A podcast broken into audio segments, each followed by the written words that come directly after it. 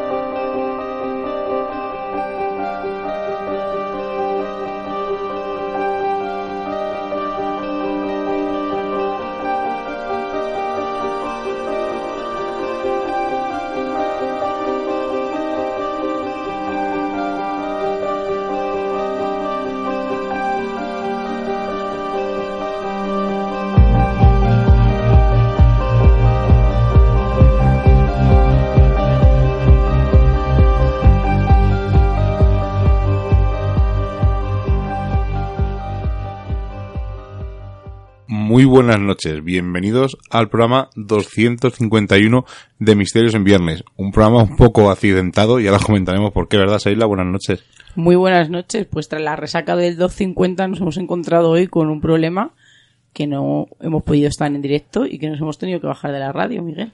Pues nada más llegar, llevamos, cierto que llevamos no solamente en Cuenca, sino en medio, media España lloviendo durante dos días ininterrumpidamente. Y es cierto que en Radio Color en el estudio, justo encima donde está la mesa de mezclas, hay una gotera. No es una cosa que lleve dos días, sino que lleva dos o tres años. Por lo menos nosotros llegamos, hace dos años estaba.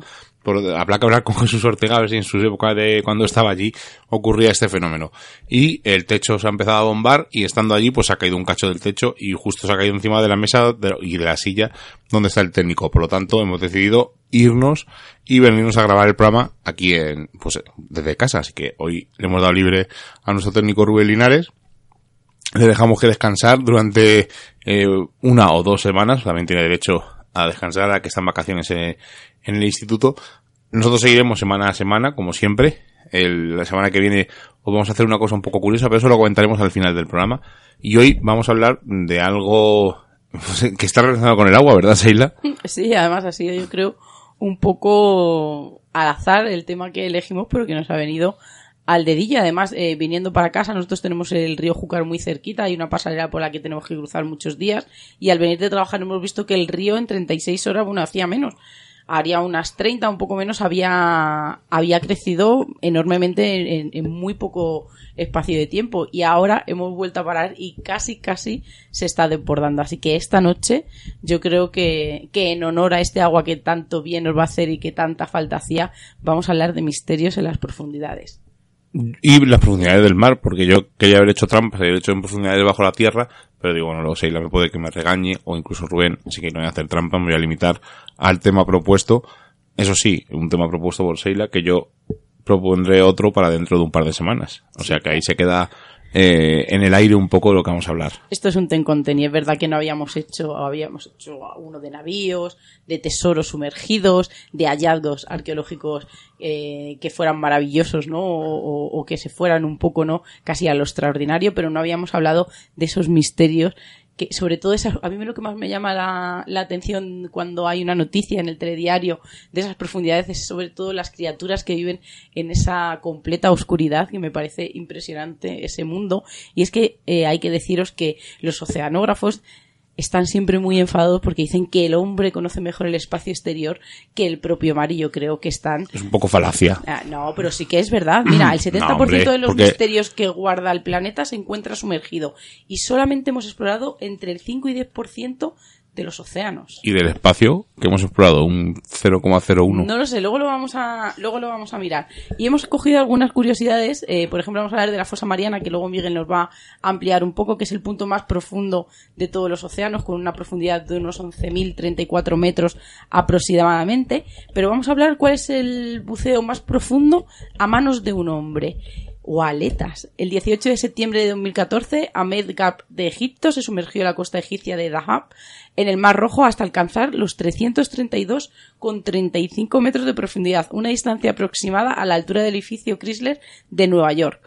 Pero ¿qué ocurre con esos robots que mandamos a esa oscuridad tan, tan negra, ¿no? Ese abismo negro, como yo le llamo. Pues un nuevo vehículo robotizado de 8 millones de dólares, nada más y nada menos, llegó a los 10.902 metros en las fosas marianas al fondo del Océano Pacífico. ¿Ves? Mira, eh, pone que el océano es el, como has dicho tú, constituye el 71% de la superficie de la Tierra, que hemos explorado un 95%, pero que vamos a hacer la misma comparación con el espacio exterior, ya que solo hemos explorado nuestro sistema solar local. Por lo tanto, al final. Pero no sabemos qué tanto por ciento, ¿no? Claro, tampoco sabemos cuál es la amplitud de, de ese espacio. Bueno, pues eh, tú has dicho un poco la profundidad. El promedio, más o menos, de profundidad son 3.730 metros, más o menos de promedio. O sea, hay partes más profundas y partes menos profundas, evidentemente. Pero vamos a hablar de la fosa de las Marianas que has comentado tú antes, que está muy cerca de la isla de Guam, al norte de las Islas Filipinas, y tiene una profundidad documentada de unos 11.033 metros, que me has comentado. Y es, de momento, la mayor profundidad eh, del océano. La fosa tiene además una longitud de 2.542 metros, lo que lo convierte en una de las fosas más grandes no solo del océano, sino del planeta. Y para tener una mejor idea de cómo es de profunda este, estas fosas marianas, pues eh, vamos a decir que esos 11 kilómetros bajo el nivel del mar son superados por 2 kilómetros en la altura del Everest. Por lo tanto, el Everest sería 2 kilómetros más pequeño que la profundidad de las fosas de las Marianas. O sea que es una cosa curiosa y que hay que tener en cuenta. Pero bueno, es un poco lo que hemos dicho, ¿no? Es, es un, lo típico que se dice, ¿no? Conocemos más del espacio que de nuestro, nuestros océanos. Bueno, es un poco, un poco de puntillas, ¿no? Como siempre digo, con, o con pinzas. Y vamos a hablar de una cosa, eh, una anomalía que a mí me, me llama la atención, me parece curiosa, pero luego vamos a ver que tiene una posible explicación. Y vamos a hablar de la anomalía del mar Báltico, que fue descubierta accidentalmente por un grupo de, de buceadores en el año 2011 y encontraron una especie de entidad circular de unos 60 metros de espesor a unos 90 metros de profundidad en el mar Báltico, pero decían que estaba hecha de basalto, lo que, por lo tanto, eh, pensaban que no era una nave espacial. Eh, lo que no saben eh, qué es, estos hombres estuvieron mirando y midieron y vieron que puede estar alrededor de unos 300 metros, ese, ese, ese, esa, vamos a decir, anomalía. Hay varios científicos que han ofrecido un montón de sugerencias sobre los orígenes de esta anomalía del mar Báltico, pero todas las que han ido surgiendo pues no resuelven todo y han dicho un montón de teorías. Pero la más curiosa o la que yo creo que es la más mm, plausible es que es un depósito glaciar, una formación rocosa arrastrada por el hielo hasta el mar hace miles de años. Y a esta conclusión llega el profesor de geología de la Universidad de Estocolmo llamado Volker Brunchett. Por lo tanto, vemos que este posible ovni, como también se vende este ovni del Báltico, realmente son, es una formación rocosa. Pero vamos a seguir hablando de cosas extrañas y cosas que parece que están en el cielo, como has dicho tú en el espacio, no esos agujeros negros, pero parece que también hay en el fondo del mar. Sí, y esta noche me he decantado por eso, decantado por esos fenómenos extraños que ocurren bajo las aguas y que a veces nos suenan un poco de cosas que ocurren, ¿no? Fuera de nuestra, de, la Tierra. Pues vamos a hablar de agujeros negros, pero en este caso bajo el agua. Y es que fijaros, ya eh, Alan Poe narraba como un terrible remolino que se producía en las costas de Noruega, se tragaba un barco con tres marineros a bordo. Cuando hablamos de agujeros negros, enseguida pensamos en esos vacíos que existen en el espacio que no podemos ver y de los que nada puede escapar. Pues los científicos han encontrado un agujero negro similar en el océano, un torbellino submarino que está compactado y que nada en su área puede escapar de él. Los remolinos más gigantescos de los mares pueden llegar hasta 150 kilómetros de diámetro y funcionan igual que los sumideros del espacio, del espacio que nada atrapado en ellos puede escapar debido a que los remolinos eh, oceánicos eh, son muy similares a los agujeros negros, también son estables y funcionan como un vehículo de transporte perfecto para los microorganismos como el plancton o para residuos de plástico o aceite, pero también para el agua con un calor y contenido en sal distinto del agua que los rodea. Estos estudios han comprobado que en los anillos de las agujas hay un grupo de remolinos oceánicos que surgen periódicamente en el océano austral y que en el extremo y en el extremo sur de África y que transportan agua salada cálida hacia el noroeste. Los investigadores han identificado siete de estos anillos del tipo agujero negro que transportan el mismo cuerpo de agua sin fugas, fijaros, durante casi un año. Bueno, pues de un agujero negro a una cosa que está relacionada también con el espacio y muy relacionada con la Tierra y muy relacionada con los ovnis. Esos círculos de las cosechas, pero curiosamente hay círculos de las cosechas que están en el fondo del mar. Círculos de las cosechas subacuáticos. Qué curioso, cuando lo estuve visionando un poco por encima para hacer el programa sabía que los ibas a elegir. Pero además es una cosa que tiene una sencilla explicación. Son una demostración creativa de los peces globos para encontrar a sus compañeros, de una forma como una especie de señal. Estos círculos tienen circunferencias de más de 6 pies y son a menudo decorados con conchas y otros elementos decorativos que se encuentran en el fondo del mar. Los círculos de cultivo bajo el agua fueron descubiertos bajo las aguas de las islas japonesas de Anami o Shima. Algunos consideran estos misterios del océano como el trabajo de los extraterrestres, pero esto no es cierto igual que los círculos de las cosechas, sino que es algo hecho, como he dicho, por los peces globo para llamar o para señalizar a sus compañeros dónde van a estar. Y ahora, de algo así tan curioso y con una explicación tan sencilla, vamos a hablar de Brinide o Brinicle Brinicle, que es el fenómeno de la marea de hielo, pues este fenómeno de hielo es causado porque la salmuera fría que se hunde es más densa que el resto del agua de mar. Y para que se forme el brinicle, contacta con el agua caliente bajo la superficie. El agua salada concentrada escapa de dentro del hielo congelado, formando la superficie del océano y se filtra a las profundidades del agua. Además, es como si fuera una estalactita que va hacia abajo y sigue, sigue un largo camino. Sin embargo, una vez que la sal concentrada eh, pasa bajo la superficie del agua a causa de los procesos naturales, se congela y se forma en las piedras. La temperatura de esta salmuera que se hunde está muy por debajo de los 0 grados, lo que hace que el agua de su alrededor se congele o creando una envoltura de hielo, congelando todo lo que toca, incluso eh, se lleva tras esta congelación erizo, estrellas de mar y todos los animales que coja el paso. Bueno, pues es curioso, pero os voy a contar una cosa eh, curiosa y a la vez eh, que todos conocemos, y es el mar muerto, que todos conocemos porque es famoso por un talento principal, vamos a decir, que es que su elevada cantidad de sal favorece la flotación de objetos de gran tamaño. Podéis ver las típicas fotos de la gente haciendo el, la postura del muerto, como se suele decir, y flotando, ¿no? Bueno, pues eh, voy a contaros un par de cosas y a ver si la silvano de tal manera que os pueda resultar curioso. Aparte que se encuentra entre la frontera de Jordania, Israel y Cisjordania, es el punto más eh, profundo o más bajo del planeta que está justo por debajo de los 400 metros a nivel del mar, pero es un, está justo en la superficie, por lo tanto ya es algo curioso, ¿no? A nivel del mar está a 400 metros por debajo del nivel del mar, pero realmente estamos en la superficie. Si esto ya no es curioso, una de las leyendas más famosas asegura que las ciudades de Sodoma y Gomorra se encuentran sumergidas bajo las aguas del Mar Muerto. Como sabemos todos, según los relatos bíblicos, el destino de ambas civilizaciones está marcado. Un diluvio de fuego y azufre cayó sobre ellas ante la perversión y la maldad que allí residía. Se cree que estos hechos sucedieron muy cerca de la zona actual donde está el Mar Muerto. Como consecuencia de la salinidad excesiva del agua, como os he comentado, los únicos seres vivos capaces de habitar en él son algunas bacterias, algunas algas unicelulares o algunos protozoos. Sin embargo, eso sí, en el litoral, en la costa, hay algunas plantas que están adaptadas a estas condiciones excepcionales. Y no será que es cierto que como estaba allí Sodoma y Gomorra mm, y extinguió esas dos ciudades debido a esa maldición, no pueden seguir creciendo, viviendo ciertos animales en ese mar muerto.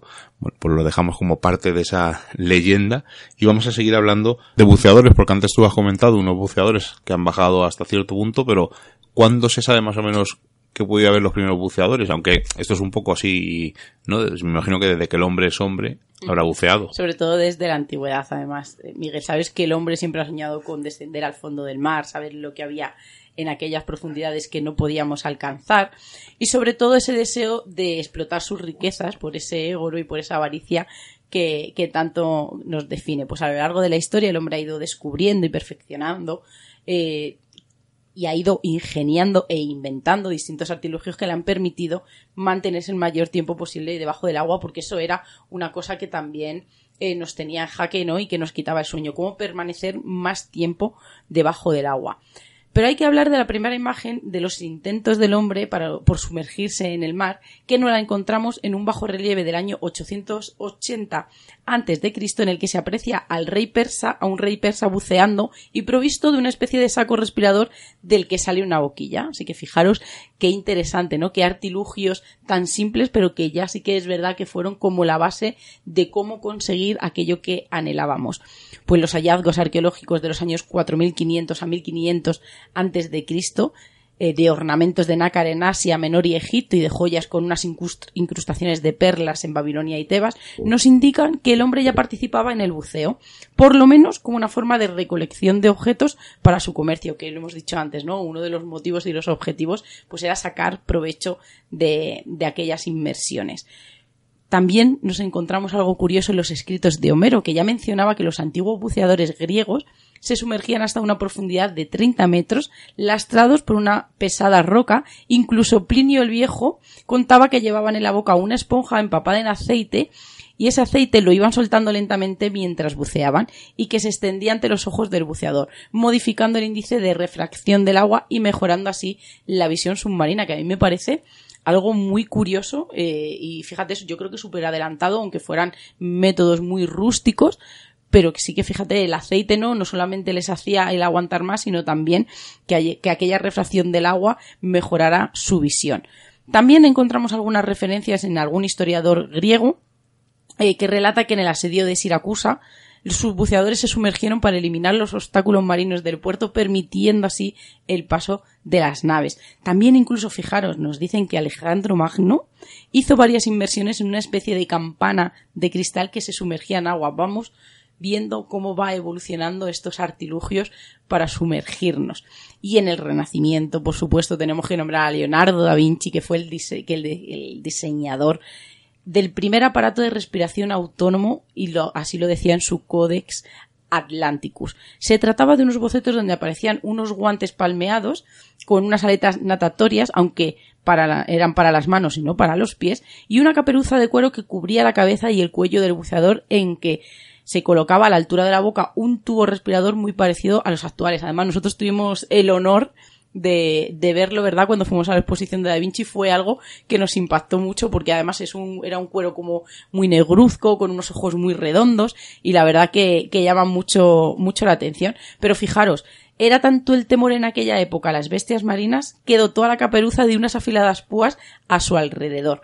El traje de buceo también estaba hecho de cuero y el tubo, fabricado con caña, se conectaba con una campana que flotaba en la superficie. Da Vinci, preocupado por la contaminación de vertidos tóxicos al mar, fijaros, ¿no? que adelantado a su época, incluyó una pequeña bolsa para que el submarinista, en este caso, pudiera hacer sus necesidades en ellas. Pero el verdadero avance se consiguió con la creación de las campanas de buceo, lo que los permitían caminar, caminar perdón, por el fondo marino a la vez que se exploraba pero en 1680 Borelli diseñó lo que pudiera ser la antecesora de la actual escafandra, lo que utilizamos en la actualidad, y se trataba de una enorme bolsa de cuero donde el buzo podía transportar su provisión de aire introducida con un émbolo. Curioso, ¿verdad? La cabeza debía meterse en la bolsa, meterse en ella, y llevaba una ventanilla para los pies y había unas aletas en forma de garras para adherirse al fondo del mar. Posiblemente este aparato nunca llegó a emplearse porque era como hemos dicho, no muy aparatoso, era, era muy grande, ¿no? Todo aquello que debía llevarse para sumergirse unos cuantos metros. Fijaros, ¿no? Solamente yo, yo pienso, madre mía, hasta que se pondrían todo aquello. Si ahora se tarda eh, un buceador en, en, ponerse todo el equipo, pues imaginaros. No es algo tan descabellado y si queréis echar un ojo, eh, eh, ver la película Hombres de Honor, donde se ve cómo van bajando los submarinistas y van con el tubo que iba desde el barco hasta donde iban ellos. Por lo tanto, en gracias a Jacques, Cousteau, que hizo la bombona eh, sin cable ya, eh, podemos eh, nadar más, o mejor dicho, bucear más distancias. Pero vamos, si queréis echarle un ojo en una película más muy entretenida, Hombres de Honor es, es una buena elección. Mira, en 1828, vamos a ir un poco más adelante, los hermanos Dean crearon un casco de buceo que se acoplaba al traje con correas y años después eh, se inventó ese casco en el que estaba sellado eh, con una goma hermética. Pero en 1865 fue cuando se patentó Miguel el aparato para la respiración subacuática que consistía en un tanque de acero con aire comprimido colocado horizontalmente en la parte posterior del buzo y conectado con una válvula dispuesta a una boquilla. Algo que me parece brutal, el simple hecho o el deseo de querer bajar a las profundidades, fijaros, ¿no? El cambio y la evolución que ha tenido y sobre todo la, la, la invención y la capacidad para, para entender ¿no? que donde bajaban era muy peligroso y sobre todo que teníamos que hacer algo para poder estar más debajo, más tiempo debajo del agua. Aunque suene un poco raro, eh, inventó el aire, o sea, inventó la bombola de aire comprimido. Eh, antes eran más aparatosas y gracias a mm. Cousteau son más chiquititas. O sea que otra cosa más que tenemos que agradecer a este gran eh, marinero que recorrió cientos y decenas de, de, kilómetros por el mar, por los océanos, y es una persona inquieta que estuvo hasta el último día eh, pues encima justo de su barco en el mar. Y yo he pensado que también tenemos que agradecer a todos aquellos valientes que hicieron de conejillo de India porque seguramente que alguno de estos experimentos no saldría demasiado bien. Bueno, pues ya que hablamos de barcos y hoy un poco eh, hay que hablar de los naufragios, ¿no? Esos, desgraciadamente, esos barcos y esa gente que pierde la vida en, accidentes marinos, bien sea por tormentas o por simples accidentes, pero vamos a recordar algunos de ellos. Y yo quería hablar de un barco que se llama el Flor de la Mar, que es uno de los barcos más espectaculares que surcaron los mares en su época. Tenía 36 metros de largo, 33 de ancho y pesaba más de 400 toneladas. Y era uno de los barcos más grandes, por lo tanto se convirtió en uno de los barcos eh, más potentes y además fue uno de los barcos más con los que Portugal se sentía más orgulloso. Y estamos hablando del año 1502 más o menos. En uno de sus viajes decidieron ir a Malasia para capturar en una ciudad un tesoro y este barco llegó y llenó las bodegas con uno de los más tesoros más grandes que se han visto. Y lo robaron directamente del palacio del sultán. Pero en el viaje de regreso se vieron envueltos en una tormenta y como os imaginaréis hundieron el barco frente a la costa de Sumatra. Aquella nave contenía en su interior más de 54.000 kilos de oro. De hecho, eh, cada uno de esos lingotes que tenía esa fortuna puede valer unos 49.000 euros. O lo que es lo mismo, hay perdidos en el fondo del mar unos 2.600 millones de euros en oro. Y digo perdidos porque no saben exactamente dónde están. Ha habido mucha leyenda, mucha historia, el barco existió, el barco se hundió, pero realmente no saben dónde está. Y de un barco hundido vamos a un barco que va por debajo del agua, o sea, un submarino. Y vamos a hablar de un submarino maldito, y es que según la leyenda acabó con la vida de decenas de marinos en circunstancias inexplicables. Al comienzo de la Primera Guerra Mundial, Alemania poseía 29 submarinos desplegados entre el Mar del Norte y el Báltico dedicados sobre todo a tareas defensivas. Pues según nos cuenta la leyenda, los trágicos sucesos de este submarino maldito comenzaron antes de que fuera lanzado al mar en los astilleros de Brujas en Bélgica. Su primera víctima habría sido uno de los operarios que trabajaba en cubierta, que fue aplastado por una viga de la cubierta a la que le soltaron las cadenas. Poco después, cuando fue lanzado al agua por primera vez en 1917, otros tres tripulantes fallecieron asfixiados en la sala de máquinas por los gases del motor mientras comprobaban el estado del buque. Dicen que algo raro ocurrió ahí abajo porque podrían haber salido tranquilamente y que les habría dado tiempo de sobra. Pero vamos a hablar de una serie de catastróficas desdichas que ocurrieron en este submarino pues cuando supuestamente se realizaban unas maniobras conjuntas junto a otros submarinos de la misma clase, se ordenó la primera inmersión y el comandante Martín Schell mandó a varios marinos a que comprobaran, cerraran y aseguraran todas las escotillas del buque. Dos obedecieron, pero el tercero reaccionó, dicen, de una forma muy extraña, inesperada. Sin decir una sola palabra, se dirigió a la cubierta, se arrojó a las hélices por la borda, donde murió evidentemente descuartizado. Inmediatamente después se produjo la inmersión hasta los 10 metros de profundidad. No hicieron luto ni pararon aquella misión, eh, aunque su compañero no había perdido la vida. Pues en ese momento el submarino se hundió de repente hasta el fondo. La tripulación evidentemente entró en pánico al ver que la presión hizo crujir las paredes de la nave y del agua comenzó a filtrarse e inundar algunos pasillos. Yo creo que es una imagen no típica de las, de las películas. Y habría estado 12 horas en las profundidades, mientras el oxígeno se agotaba sin encontrar una explicación a lo que había podido ocurrir y sobre todo para poder solucionarlo. La tragedia parecía que era eh, inmediata cuando de repente el submarino comenzó a ascender. Salió a la superficie justo a tiempo para salvar de la asfixia a toda la tripulación, aunque dos miembros fallecieron supuestamente a causa de los daños sufridos en los pulmones. Las autoridades militares ordenaron trasladar el submarino a los astilleros para su inmediata supervisión. Dijo de, hicieron una revisión, ¿no? Pero muy por encima se dijo que aquel submarino estaba en condiciones de volver a las profundidades y así fue. La tranquilidad duró poco porque el oficial y los ocho marineros encargados de transportar las bombas también habrían muerto cuando una de ellas había explotado. Y es que como hemos dicho, eh, estos navíos o estos submarinos en este caso se dedicaban no a tareas y objetivos defensivos. Parte de la tripulación fíjate, se negó a embarcar y prefirieron enfrentarse a un consejo de guerra, alegando que en el submarino eh, pasaba algo raro. Algunos hablaban ya de que estaba embrujado. Y este fue enviado de nuevo a los astilleros para su reparación y en el trayecto se produjo otro incidente. Uno de los marinos encargados del supuesto traslado aseguró haber visto a uno de sus compañeros muertos sobre la cubierta que le miraba fijamente con los brazos cruzados.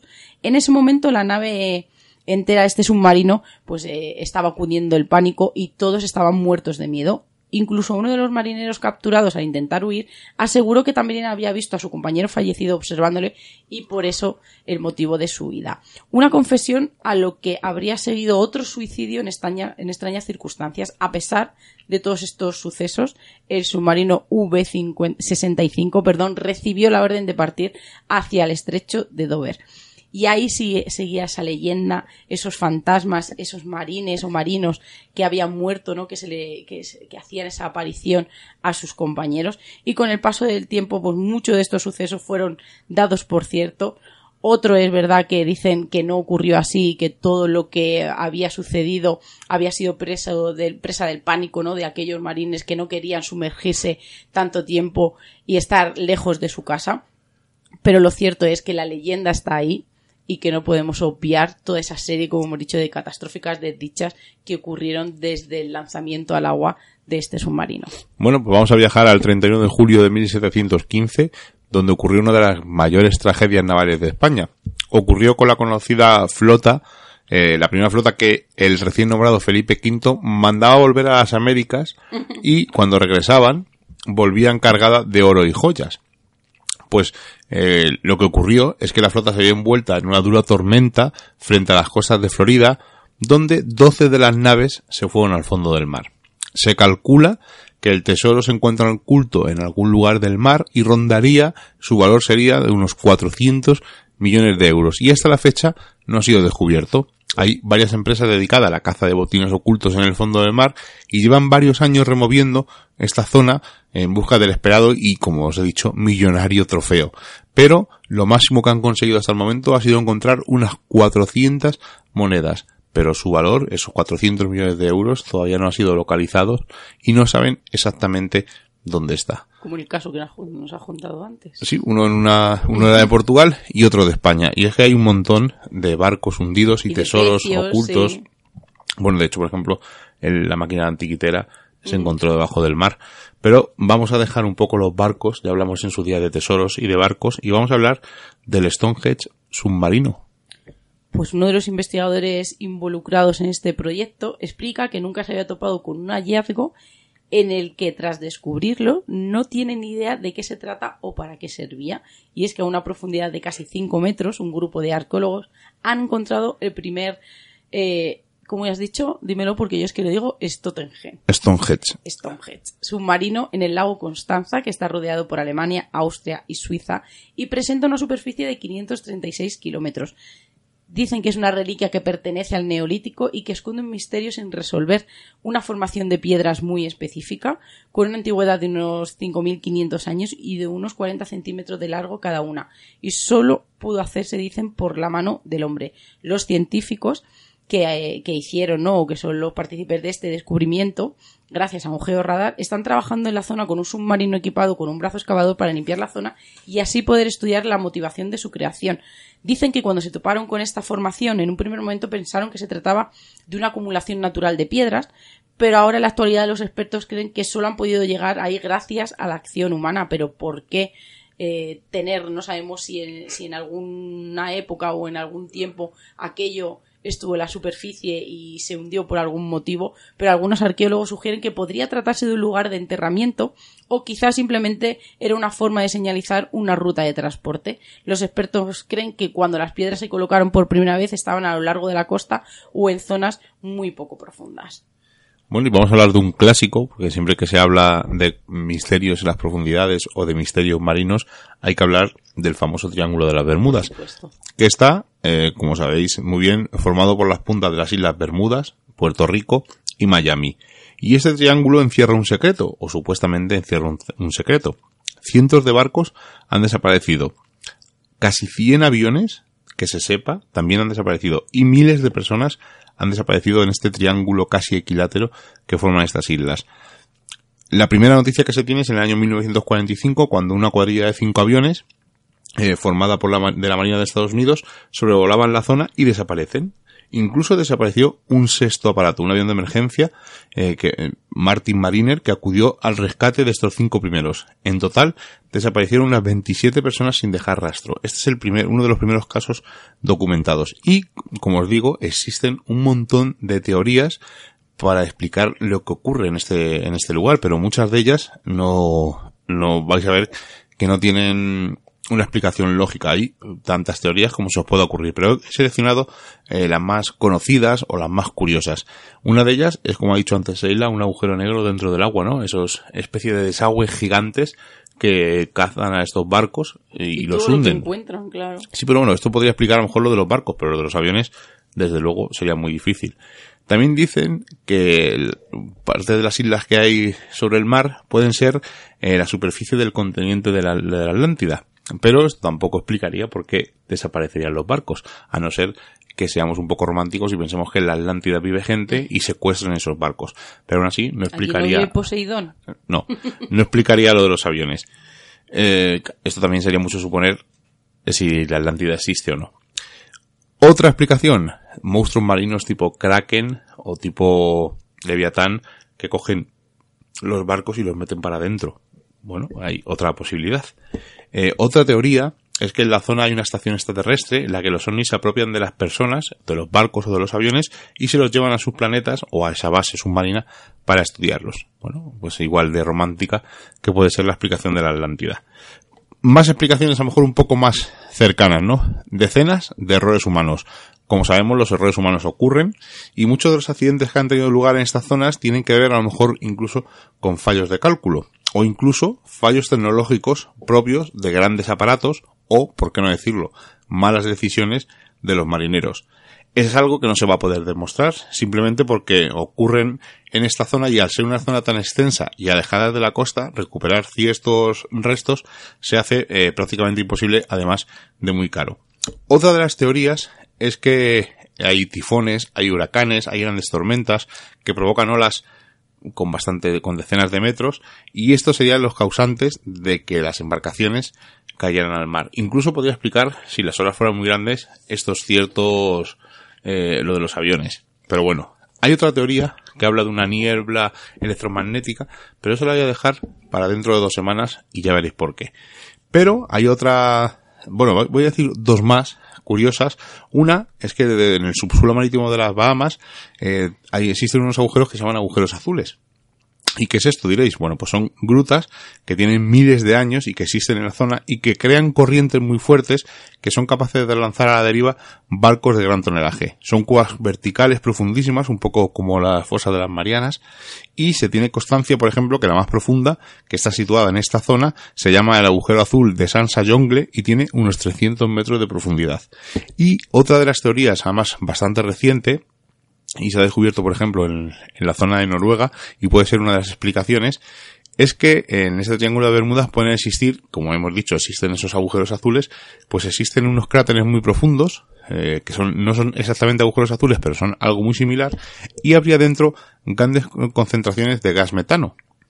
En la zona de las Bahamas, el calor de las aguas tropicales y el de los propios barcos haría que este metano explotase, formando no solo corrientes marinas muy violentas, sino destrozando barcos y buques como si fueran papel. Luego hay otra teoría un poco más eh, alocada, quizás, que dice que el fondo marino de este triángulo de Bermudas existe una piedra imantada, una piedra magnética, y que a veces eh, estas ondas captarían a esos barcos o a esos aviones y los hundirían.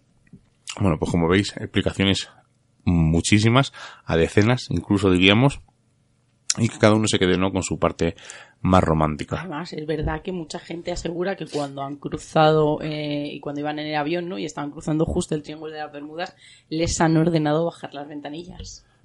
además, eso no lo, ¿quién no lo contó? No lo contó un Maite, no lo contó. Es verdad, cuando fueron, cuando viajaron. Bueno, curiosidad. Y pero no es la primera persona que se lo he escuchado. Bueno, algo curioso. Curiosidad. Vamos a, si quieres, a, darnos, vamos a tomar un poquito de agua, vamos a descansar unos segundos y vamos a escuchar a nuestro amigo Marcus, que no pudo estar con nosotros la semana pasada, pero esta semana no ha querido fallar.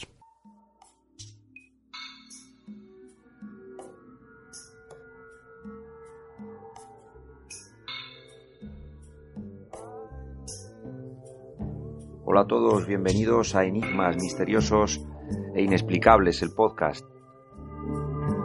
Yo soy Marcus Poloranca y hoy quiero llevaros hasta Toledo para que conozcáis uno de los enigmas más apasionantes de esta ciudad, posiblemente el misterio toledano por excelencia, que no es otro que el de la conocida como Cueva de Hércules. El mito, la leyenda sitúa en esta cueva el origen de la ciudad. Antes de nada debemos decir que la cueva de Hércules es un lugar legendario, cuya ubicación sigue siendo aún hoy discutida por los investigadores, pero que a través de las pistas que se van dando a lo largo de los siglos nos la sitúan como un lugar fundamental para la historia de la ciudad y también del mundo, de los destinos de la humanidad. En la Edad Media se hablaba, ya se habla de esta cueva, de este lugar mítico como, como de un palacio encantado que albergaba toda clase de tesoros. Hay una leyenda que sitúa en ella las reliquias del templo de Salomón, de gran poder sobrenatural, como la mesa, la mesa de Salomón, el arca de la alianza, que habrían sido llevados hasta allí por los visigodos tras el saqueo de Roma. Otra de estas leyendas, vinculada también a los visigodos y a los tesoros ocultos en esa cueva, culpa al último rey de este pueblo, el desdichado don Rodrigo, de haber transgredido cierto tabú que impedía a sus antecesores acceder a una habitación concreta de esta cueva palacio y de haber desatado con ello la conquista musulmana, que dejaba la ciudad en manos de este pueblo invasor y por consiguiente los importantes tesoros ubicados también en este subterráneo. Las leyendas van mucho más atrás en el tiempo y como demuestra el maestro Fernando Ruiz de la Puerta en su libro monográfico sobre el tema, titulado La cueva de Hércules y el Palacio Encantado de Toledo, parecen entroncar con leyendas y mitos mucho más antiguos sobre el origen de la ciudad, que parecen remontarse a la prehistoria y la llegada a la península de los pueblos preindoeuropeos.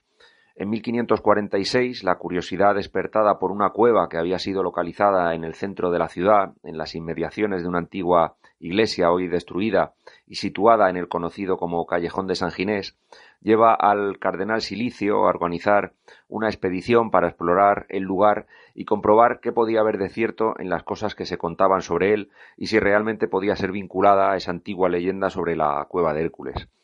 La cueva había sido identificada por la población como, la cueva de las leyendas. Hubo gran expectación y varios hombres, las crónicas dicen que valientes y aguerridos, se presentaron voluntarios para, descender a, dicho subterráneo.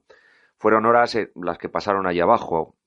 Hacia la noche, tras una gran expectación, se cuenta que salieron pálidos, asustados de lo que habían visto allá abajo. Se dice que largos pasillos, que un misterioso altar y también extrañas figuras de bronce. Varios de ellos, nos cuentan las crónicas, murieron durante la expedición. En, el lugar, de alguna forma, quedó maldito y nadie se atrevería a explorarlo, a explorarlo de nuevo hasta bien entrado ya el siglo XIX. A lo largo de ese siglo, en sucesivos descensos, se comienza a sospechar que pueda tratarse de alguna construcción antigua, posiblemente romana. Ya entrado el siglo XX, hacia 1929, hay una nueva expedición comandada por un sacerdote, el padre Ventura, aficionado a la arqueología y de una personalidad un tanto peculiar, que apunta en una osada hipótesis que además eh, pasa a escribir también en un, pequeño artículo, un pequeño librito que, bueno, hoy prácticamente es inencontrable, que pueda tratarse eh, de, los restos de lo que queda de un antiguo templo asirio-fenicio. Nadie toma en serio esta afirmación. Las sucesivas exploraciones a lo largo del siglo XX concluyen una detrás de otra que lo que se ha estado identificando hasta entonces como la cueva de Hércules no es más que un antiguo depósito de aguas de época romana, eh, parte también del, antiguo acueducto que cruzaba el Tajo, o tal vez un aljibe para abastecer, repito, en época romana, esa parte de la ciudad. Hoy en día el lugar es un lugar visitable de fácil acceso para los turistas. La leyenda, el mito, no ha concluido, sin embargo, y hay diversas especulaciones en torno a la ubicación. Yo, eh, como seguidor del padre Ventura, tengo tendencia a alinearme con quienes creen que esa ubicación en el callejón de San Ginés tiene más que rascar de lo que se nos ha dicho. Hay otros que, siguiendo la pista de, otra interesante leyenda toledana, en realidad no tan leyenda, sino un hecho histórico, el de la vidente Lucrecia de León y sus sueños proféticos de, época de Felipe II, eh, sitúan la cueva en algún paraje externo, um, externo a la ciudad, fuera de, sus murallas, de la antigua ubicación medieval en sus alrededores o incluso en Ocaña, una localidad que no está precisamente cerca. Eh, podría haber quedado esta, esta cueva, esta posible cueva destruida con el tiempo, como apuntan algunos, o permanecer todavía en pie y seguir siendo un centro de enseñanza o de operaciones de siniestras sociedades secretas, como apuntan otros. Hay quien siguiendo esta línea la sitúa como el centro de aquella mítica escuela de, nigromancia que pudo haber estado en funcionamiento durante la Edad Media o solo un mito, un mito sin ubicación real en ninguna parte, perteneciente, como otras muchas leyendas, al imaginario colectivo. Posiblemente, pienso yo, no la encontremos nunca, aunque tengo amigos que dicen haberla visto. Son siempre muy cautos al hablar de ella y jamás me han revelado el lugar exacto de, su ubicación, alegando que puede ser peligroso o que no es conveniente saber mucho acerca de este tema. Recomiendo, por supuesto, que si queréis saber más sobre este tema, leáis el libro de mi amigo Fernando Ruiz de la Puerta, o que os atrevéis y sois aún más valientes a conocer las teorías del padre Ventura a través de sus libros y sus artículos, o a través de mis novelas, ¿por qué no? Hay asuntos de los que se puede hablar mejor y más claramente utilizando la ficción y los personajes ficticios que nos pueden proteger de, posibles peligros. Y en fin, eh, es un tema amplísimo, muy interesante. Espero que con esta pequeña introducción os haya picado la, curiosidad.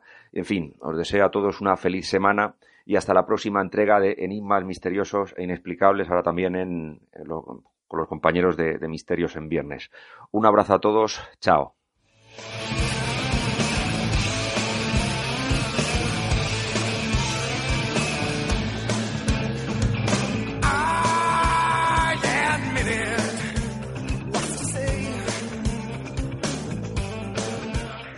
una curiosidad, vamos después de escuchar a Marcos hablar de la cueva de Hércules, una curiosidad relacionada con el Triángulo de las Bermudas. La última desaparición registrada es del año 1999, o sea que estamos hablando de hace 20 años.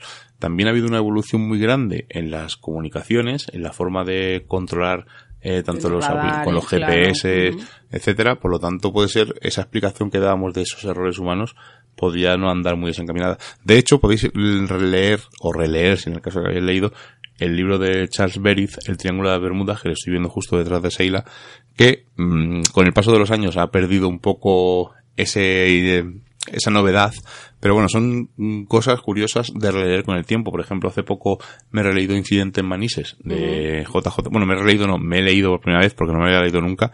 Y claro, ya ha perdido esa, ese impacto que tenía porque ha habido varias explicaciones sobre Manises. Bueno, pero conserva la magia en el que se hizo, me, refiero a, está muy bien, ¿no? Porque te traslada a una época en el que puedes entender cómo se llegó a aquello y que evidentemente, como has dicho tú, no, esos avances pues nos han hecho crear otro tipo de hipótesis y teorías, pero está muy bien en, por ejemplo, en los buceadores, cómo podrían hacer eso o en este caso, cómo se podría llegar a esas teorías. Además, eh, eh, curiosamente, leyendo el libro he encontrado documentación para una noticia que comentaremos en nuestra sección de misterios conquenses en Ser Cuenca, que os va a sorprender. A mí por lo menos me ha sorprendido un caso ovni de un piloto que estaba relacionado con el caso Manise y no adelanto más para que cuando lo colguemos lo escuchéis. Ahora sí que vamos a hablar, como soy la cueva de Hércules, ¿no? Y es una cosa que me apasiona, ¿no? Además, se ha ido a las profundidades. La figura de Hércules es una cosa eh, súper curiosa y uno de los trabajos de Hércules fue vencer a la Hidra. Pero la Hidra es un monstruo marino y hablar del fondo del mar sin hablar de criaturas marinas. Ahora hablaremos de ella un poco más adelante, porque quiero poneros un poco en situación y deciros, por ejemplo, hay un escritor que se llama José Durán, que él dice que el mar ha sido un lugar misterioso, insondable y desconocido para la humanidad.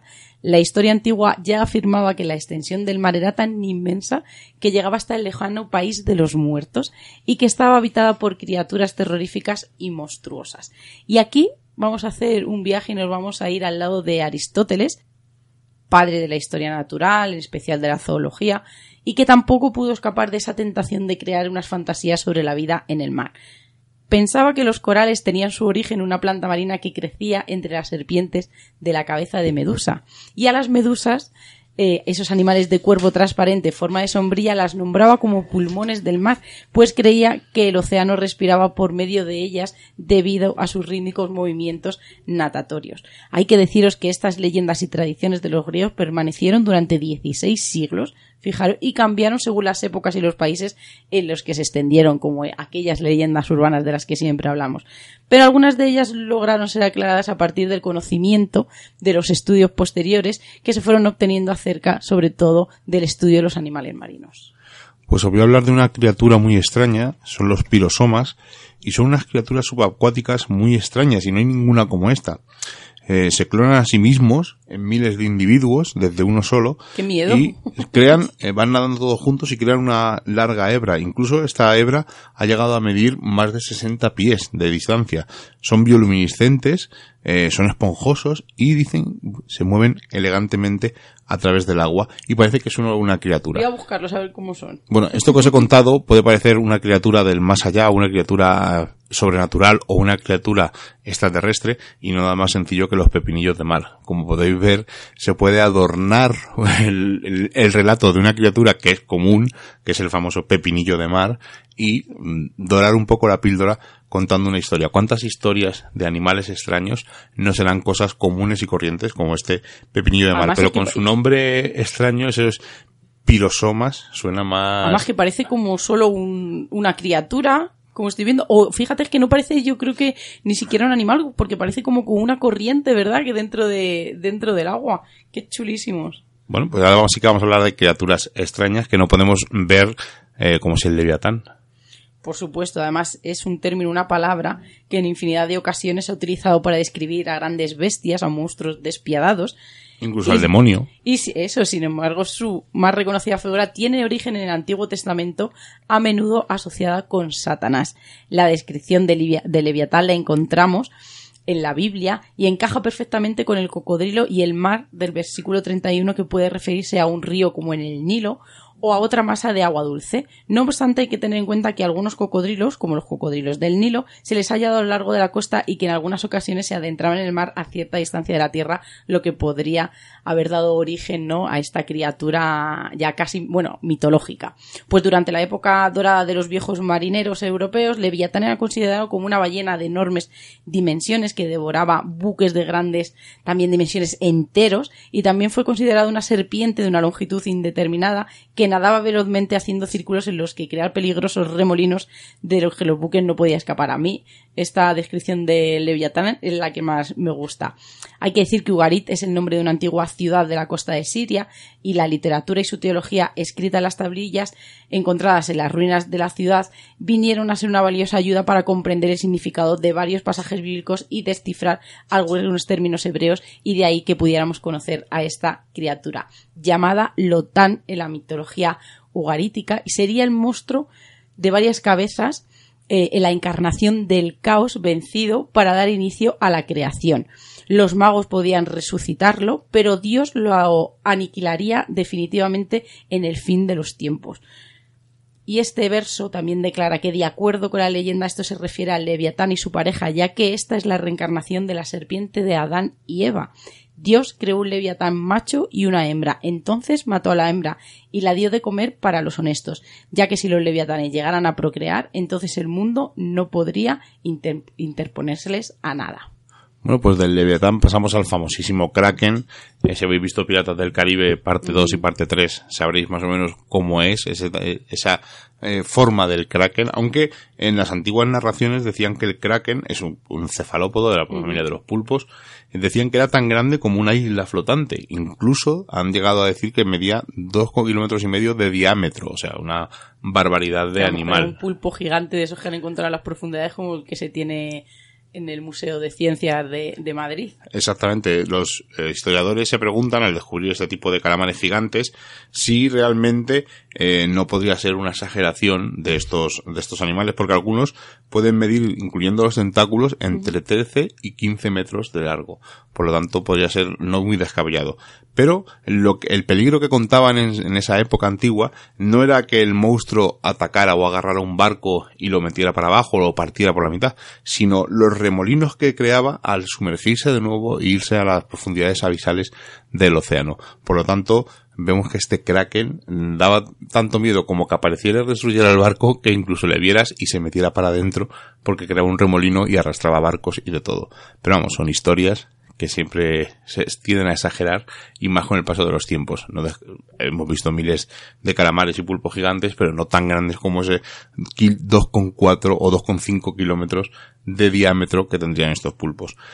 Y vamos a otro animal fantástico, que es la serpiente de Midgar pues se trata de una serpiente gigantesca que tiene al dios Loki como padre y a una mujer gigante como madre, y tenía como enemigo, por supuesto, al dios Thor, y fue lanzada al mar por Odín, que quería deshacerse de semejante aberración. Este monstruo creció y se desarrolló hasta el Ragnarok, día de la destrucción total, momento en cual esta serpiente de Midgard creció tanto que mordiéndose la cola decían que podría abrazar toda la tierra.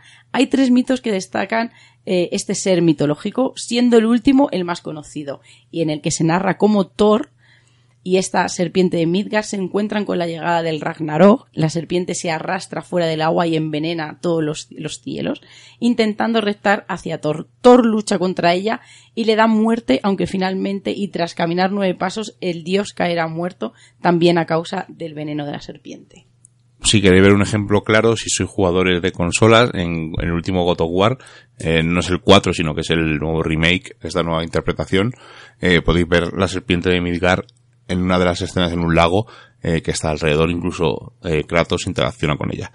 Vamos a hablar de otro, de otra criatura no tan conocida, vamos a hablar del Umibozu, es un espíritu del folclore ah, japonés. iba a decir, tiene nombre de diablo. y vive en el fondo del mar y hace eh, naufragar o zozobrar a los barcos porque eh, el capitán o cualquiera de la tripulación hable con él y él se enfurece y lo que hace es hundir estos barcos. Según la historia, cuando se enfurece, lo que hace es pedirles a los tripulantes o al capitán un barril de madera. La criatura llena ese barril con agua del mar y hace que se ahoguen todos de forma automática. La única forma de escapar, como os imaginaréis, pues darle un barril sin fondo. Esta, leyenda está relacionada con la tradición japonesa y dice que las almas de las personas que no tienen nadie para cuidar de sus tumbas se refugiarán en el mar. El nombre que se le da a esta criatura, que hemos dicho que es Umibozu, es el, la combinación de, de juntar el carácter del mar con el carácter del monje budista de luego, eh, hicimos un programa en su día de folclore japonés y no descartamos hacer otro en un futuro porque es una tradición, una cultura muy rica y llena de, criaturas fantásticas, los yokai, que nos encanta, sí. que nos encanta y es, seguramente volvemos a hablar con ello. Y he dicho antes, eh, hemos hablado de la hidra y creo que hay que nombrarla, ¿no sé, Hila? Pues vamos a hablar de ese monstruo acuático de la mitología griega con forma de serpiente de varias cabezas y aliento venenoso, hija de Tifón y de la Equidna tenía la virtud de regenerar dos cabezas por cada una que perdía o le era amputada. habitaba en el lago de Lerna, en el, golfo, en el golfo de Argólida, y bajo sus aguas había una entrada al inframundo que la hidra guardaba. Se decía que era hermana del león de Nemea y que por ello buscaba venganza por la muerte de este a manos de Heracles o de Hércules. Hércules acabó con ella en el segundo de sus doce trabajos. Tras llegar a la ciénaga cercana al lago Lerna, Hércules y su sobrino comenzaron a pescar. Se cubrieron sus bocas y narices con una tela para protegerse del aliento venenoso de la hidra. Hércules disparó flechas en llamas al refugio del monstruo para obligarlo a salir. Entonces se enfrentó a ella con su espada y empezó a cortarle las nueve cabezas que tenía, pero cada vez que le cortaba una, otra renacía o dos en el mismo lugar más fuerte que la anterior. Su sobrino le ayudó quemando el cuello de la cabeza cortada para que no renaciera otra.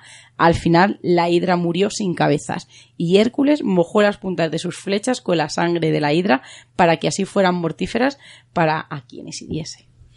Y con esto finalizamos estos misterios de las profundidades. Vamos a comentaros pues valga la redundancia, los comentarios de Evox. Y antes os vamos a comentar una pequeña cosilla que nos ha sorprendido. Mm, el otro día estuvimos en una presentación de un libro, no vamos a decir cuál, mm, bueno, podemos decirlo, pero tampoco merece la pena.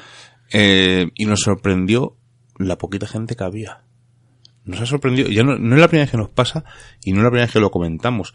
Eh, hace tiempo presentó una amiga nuestra un libro y en, éramos unas 12 personas. Y ayer, uy, ayer, el día que fuimos a la presentación, eh, era un sitio bastante importante, donde van a presentar libros, mm, gente bastante conocida, y de hecho este libro ha causado bastante repercusión, pero luego a la hora de la verdad, no había mucha gente, ¿verdad, Pues sí, es una pena. compartas o no la opinión del libro, de cualquier libro, evidentemente, pero cuando alguien presenta un libro, mm, que haya tan poca gente. Claro, la cosa es que luego se nos llena la boca de decir, no, yo apoyo a autores nobles, pero al final yo creo que esto del intrusismo sí que se nota más de lo que nos gustaría. Nosotros, por ejemplo, siendo, no, eh, yo no me voy a decir, no vamos a decir que somos escritores, pero sí nobles, ¿no? En, eh, en el arte de la, de la escritura pero sí que da pena, mí me da mucha pena, porque como tú dices, además era un libro en el que nosotros no compartimos el contenido de él, pero sí que nos vimos un poco, no en la obligación, porque también nos apetecía de estar allí, porque si no, es verdad que luego tampoco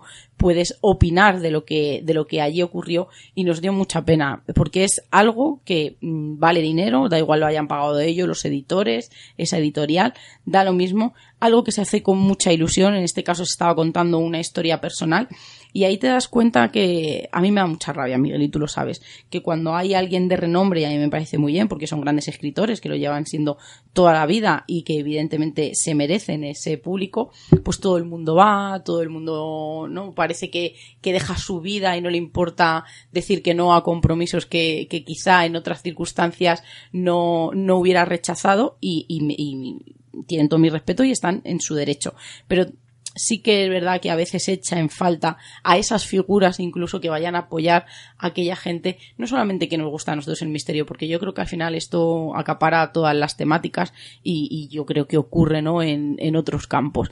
Sí que da pena, a mí me da pena además, eh, yo a, la autora en este caso le dije que no se preocupara por, por la gente que había, eh, dijo, bueno, algo muy familiar y yo le dije que no se preocupara, que a veces no solamente el contenido del libro es lo que hace que no vaya la gente, sino también hacía muy mala tarde, era entre semana, así que yo creo que, que al final, yo voy a decir, también voy a romper una lanza, que fue una presentación en familia, en el que se abrieron de una forma que especial para ellos. Tampoco dijeron, tampoco dijeron nada que no supiéramos. pero porque a nosotros, a ver, Miguel, nosotros seguíamos con el hándicap de que el contenido del libro nosotros no estamos de acuerdo con él. Sí, pero tampoco contaron nada que nos hubiera leído en el libro o que no supiéramos de, antiguamente. Eso sí, pero sí que es verdad que nosotros pensábamos, además, llegábamos un poco apurados de tiempo porque hacía eh, muy malo, incluso casi nos tenemos que, que dar la vuelta y pensábamos que no íbamos a entrar y al final nos tuvimos que poner en unas sillas un poco más adelante que a nosotros no nos gusta demasiado, pues para que se sintiera no un poco más la cercanía. Bueno, luego hay, luego dicen que es crítico siempre lo mismo, pero luego hay gente que hace programas de ya no ni de radio en directo, sino programas para su lucimiento y la gente paga la entrada para ir y se enorgullecen en las redes sociales de que el momento más visto es cuando le han dado unos bollos. Estamos llegando a este nivel y es lo que hay, pero bueno, no voy a hablar más porque luego dicen que critico siempre a mí lo ¿sabes mismo. lo que pasa? Que me, me pongo en su lugar y empatizo un poco y al final la ilusión con el que tú estás preparando quizá de ese día de que te estás levantando, eligiendo la ropa, eligiendo las palabras, ¿no? Con las que vas a agradecer a la gente que hay allí, pues se te viene un poco abajo y, y yo creo que esa sensación no la debería de, de sentir nadie y ya digo, eh, estés de acuerdo o no con esa persona, yo creo que, que el apoyo, en este caso emocional y físico, era muy necesario y más eh, a la presentación del libro que fuimos. Bueno, eh, vamos a comentar muy rápido un par de comentarios del de constelaciones estelares, que no lo, o sea, estelares, familiares, que no lo no, he confundido. Eran familiares, no estelares. Siempre Bueno, digo ser- constelación eh, estelar. podía ser estelar, ¿eh? Porque Bueno. para nosotros fue muy especial. Yo comento a Nieves y tú comentas a Sonia si quieres. No, Y- Miguel, haz lo que yo no Vale. las tengo buscadas. Dice Nieves que eh, en el, en el programa del Dragón Invisible que estuvimos con Jesús Ortega, dice que Seila se eh, cuenta lo de la piedra y que yo no cuento la barbaridad más reciente que he visto. Y bueno, pues lo voy a contar para que no veáis que no tengo pelos en la lengua. No voy a decir quién, pero yo creo que el que haya visto sabe de lo que estoy hablando. Eh, unos señores van a una casa que llaman la casa Poltergeist, que, que me da la risa. Por cierto, la tenemos localizada y vamos a ir. Eh, y dicen que una zapatilla se ha movido sola, pero si mm, esto lo ponen en grande en el, en el vídeo, pero cuando veis el momento de la zapatilla que se ha movido sola, que en ningún momento se mueve sola ni se registra, sino que simplemente a ellos les da la impresión de que posiblemente se haya movido sola. Y claro, esto es, pues, y más la persona que lo hace, eh, porque uno de los que lo dicen, o el otro grupo que hay por ahí, pero otro de las personas que lo dice, pues es, o, o era, por lo menos para mí, un referente, y creo que, bueno, no voy a entrar más. Y Sonia dice que qué difícil es contar lo que es costelar, que tiene una amiga que lo hace, y la trata pobre, la pobre trata de contárselo, pero que no, hasta que no vas no entiende lo que es. Pues nada, nos alegramos que os haya gustado. Y pasamos a los comentarios de 250, que es el programa especial de tres horas y media, que os, eh, no que os regalamos, sino que os casi os castigamos con él, porque son tres horas y media de escucharnos, por lo tanto es tela. Y Mogur nos dice que es un gran programa, un programa original y extenso, como a él le gusta, que está eternamente agradecido por su por nuestro trabajo y que muchas gracias y un abrazo, pues igualmente. Por cierto, lo de que es original ha coincidido casi todo el mundo, eh. Casi todo el mundo que nos ha nosotros- A felicitado. nosotros no nos parecía tan extraño, a que no. Además, era, era, yo creo lo único que teníamos claro de- del programa. pues casi todo el mundo que nos ha felicitado ha dicho que le ha parecido el enfoque muy original. Estaglieno dice, pues desde el año 2545, o sea, mucho más, mucho más del programa que hicimos nosotros, que se nos sigue escuchando. Un abrazo fortísimo y muchas gracias por esos 250 programas. Pues muchísimas gracias, Estaglieno. Rafael, eh, ¿qué tal compañeros de Misterios en Viernes? Os descubrí de casualidad, pero ya llevo tiempo que os voy siguiendo. Hoy he escuchado el especial de 250 y la verdad me ha encantado, muy original. Me he echado alguna que otra risa y muy entretenido. Ojalá se cumplan algunas de vuestras profecías. Original 100% la manera que habéis hecho vuestro aniversario y sobre todo que sigáis igual con vuestros invitados tan interesantes que traéis. Vuestra manera de trabajar y hacer las cosas. Saludos y un abrazo desde Palma de Mallorca y que sigáis mucho tiempo así. Pues oye, muchísimas gracias Rafael, nos alegra que te guste y vuelvo a decir que es que la gente nos ha felicitado sobre todo por el enfoque. Sonia López nos dice, millones de felicidades, chicos. Ya sabéis que todas las semanas me acompañáis un ratito. Que soy la loca que va riendo por la calle con el auricular. No sé qué dice Sonia, porque ya te mandé un audio que yo el otro día, por estar hablando contigo de cosas relacionadas con el programa, en vez de meterme eh, a echar la quiriela, me metí en la farmacia. La, ¿Pero aprovechaste el viaje o...? ya no, me di cuenta y digo, madre mía, digo, si voy a echar la quiniela. Sois totalmente diferentes a otros programas. Escucharos cómo estar sentados en el salón de casa charlando entre amigos. Pues para nosotros eso es el mejor regalo. Por mil programas más, por mil sonrisas más, por mil emociones más. Abrazos, familia. Y Carmen nos dice, vaya programa, nos estáis acostumbrando muy mal. Llegamos al viernes con las máximas expectativas y nunca nos defraudáis. Este programa ha sido una auténtica fiesta, a la altura de lo que se celebraba. 250 programas del más entrañable, honesto y auténtico programa que hay en todo iVox. Solo os diré felicidades y un abrazo grande, muy grande, el más grande. Sois los mejores y lo sabéis. Y se ríe. Bueno, hay cosas de ahí grande. Yo por lo menos poco, los mejores ya sabes que intentamos hacerlo lo mejor posible y sí que es verdad que damos el 100% salga mejor o salga peor, así que yo creo que, que seguiremos en esa línea. Arpia dice, aquí la Arpia del futuro sigue repartiendo su maldad infinita. Recuerda con mucho cariño ese programa 250. Lo único que le faltó fue la emoción de Seila, aunque ya, ya largué una lagrimilla en tu lugar, Seila. Por cierto, sería un buen tema lo de saber qué pasó con el aplique de la televisión. es un placer pertenecer a esta cuadrilla. Eso lo contaremos en una cena, ¿no? Eso Lo es. dejamos ahí. Pues te voy a decir que sí lloré, que no se me notó cuando cuando Diego Yuste, en este caso, eh, hizo no ese repaso desde, desde que nos conoció. Y te digo la verdad, y os digo la verdad, que, o sea, no sentía casi nada, porque como Miguel me sorprendió desde el minuto cero, porque incluso Sonia me dijo, jo, cuando vayáis a preparar algo, llámame a ver si os puedo ayudar. Y es que yo no sabía absolutamente nada. Para mí fue toda una sorpresa que se le agradecía a Miguel y se le voy a agradecer durante mucho tiempo porque me lo pasé genial. Y estaba tan centrada en todo lo que estaba ocurriendo a mi alrededor que no tuve tiempo para emocionarme. Y Yolanda finaliza. Me lo he pasado muy bien, ha sido muy entretenido. Enhorabuena. Pues muchísimas gracias, Yolanda. Si te hemos entretenido eh, durante tres horas y media, pues, o, que hubiera sido diez minutos, nos damos con un canto de los dientes. Por lo tanto, eh, mil gracias. La semana que viene vamos a hacer una cosa especial. Como estamos en Navidades, eh, vamos a descansar un poco. El programa, va a haber programa, eh, pero por partida doble. Y es que hemos tenido para que una, veáis una cómo- de- una cena de empresa, se podría llamar. Para que veáis cómo, cómo descansamos, eh, de- a la manera Misterios en Viernes. Bueno, pues un compañero nos propuso hacer un programa y eh, donde nos iba, íbamos a hablar y entrevist no entrevistarnos, sino charlar, una charla entre dos programas de misterio. Estamos hablando de Juan Carlos Baruque con su programa Mundo Insólito, radio, y eh, el jueves que viene, a las 10 de la noche, tendréis en su canal de iVox, el- vamos a decir, la primera parte de esa eh, charla y la segunda parte la vais a escuchar el viernes aquí en Radio Color a las 11 de la noche. Por lo tanto, eh, podéis escucharlos indistintamente, no tienen nada Sí, que ver uno con no otro. eh, algún tema se medio repite, eh, pero bueno, lo enlazamos bastante, Sí, os hace referencia, bastante curioso, se hace se- referencia y hablamos un poquillo, pero vais a oírnos hablar no solo de misterio, sino también de cine, de películas, de cómics, eh, si hay más allá, si no hay más allá.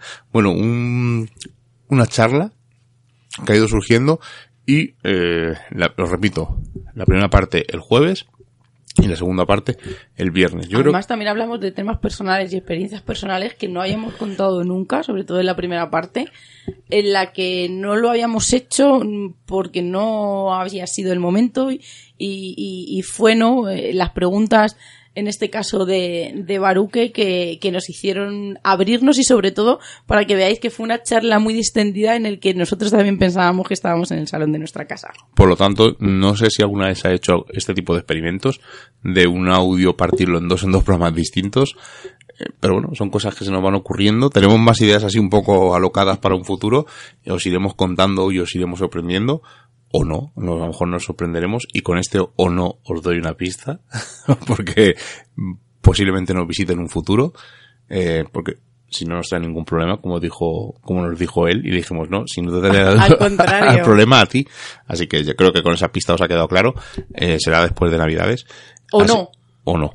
Así que nos despedimos hasta la semana que viene. Seila, buenas noches. Muy buenas noches y queríamos pediros perdón porque hemos empezado muy acelerados, nos hemos trabado un montón de veces y ya sabéis que aquí no se corta nada y es que esta noche ha sido de esas de una serie de catastróficas desdichas como hemos dicho antes, desde que hemos eh, salido hasta que hemos llegado a la radio y nos hemos encontrado aqu- aquella No, escena y- que se nos había caído no. abajo. Y di la verdad, que salíamos de ver Star Wars episodio 9 y salíamos emocionados, evidentemente, que hemos visto el final Pero de sí la que es verdad saga. que nos hemos preocupado de que nos hemos montado en el coche porque encima, como sabéis que eh, Radio Color está en un barrio, que es en los tiradores, en el que es muy mágico, pero que hay muchas cuestas, el agua eh, caía, ¿no? A raudales por, por todas esas calles empedradas y yo creo que, que ya ahí hemos empezado esa noche que se nos ha trabado un poco, pero bueno, lo sentimos y ya la semana que viene intentaremos subsanar todos estos errores. Hasta la semana que viene, chicos. Como ya hemos pasado el umbral mágico de la medianoche y nos reclama el misterio, nos ocultamos nuevamente en nuestras guaridas a seguir con nuestra vida mundana. Y la próxima semana nos volveremos a encontrar con nuevos temas del misterio, los cuales no revelaremos en su totalidad, porque recordad, estáis escuchando en Radio Color el A106.2 Misterios en Viernes. Hasta la semana que viene.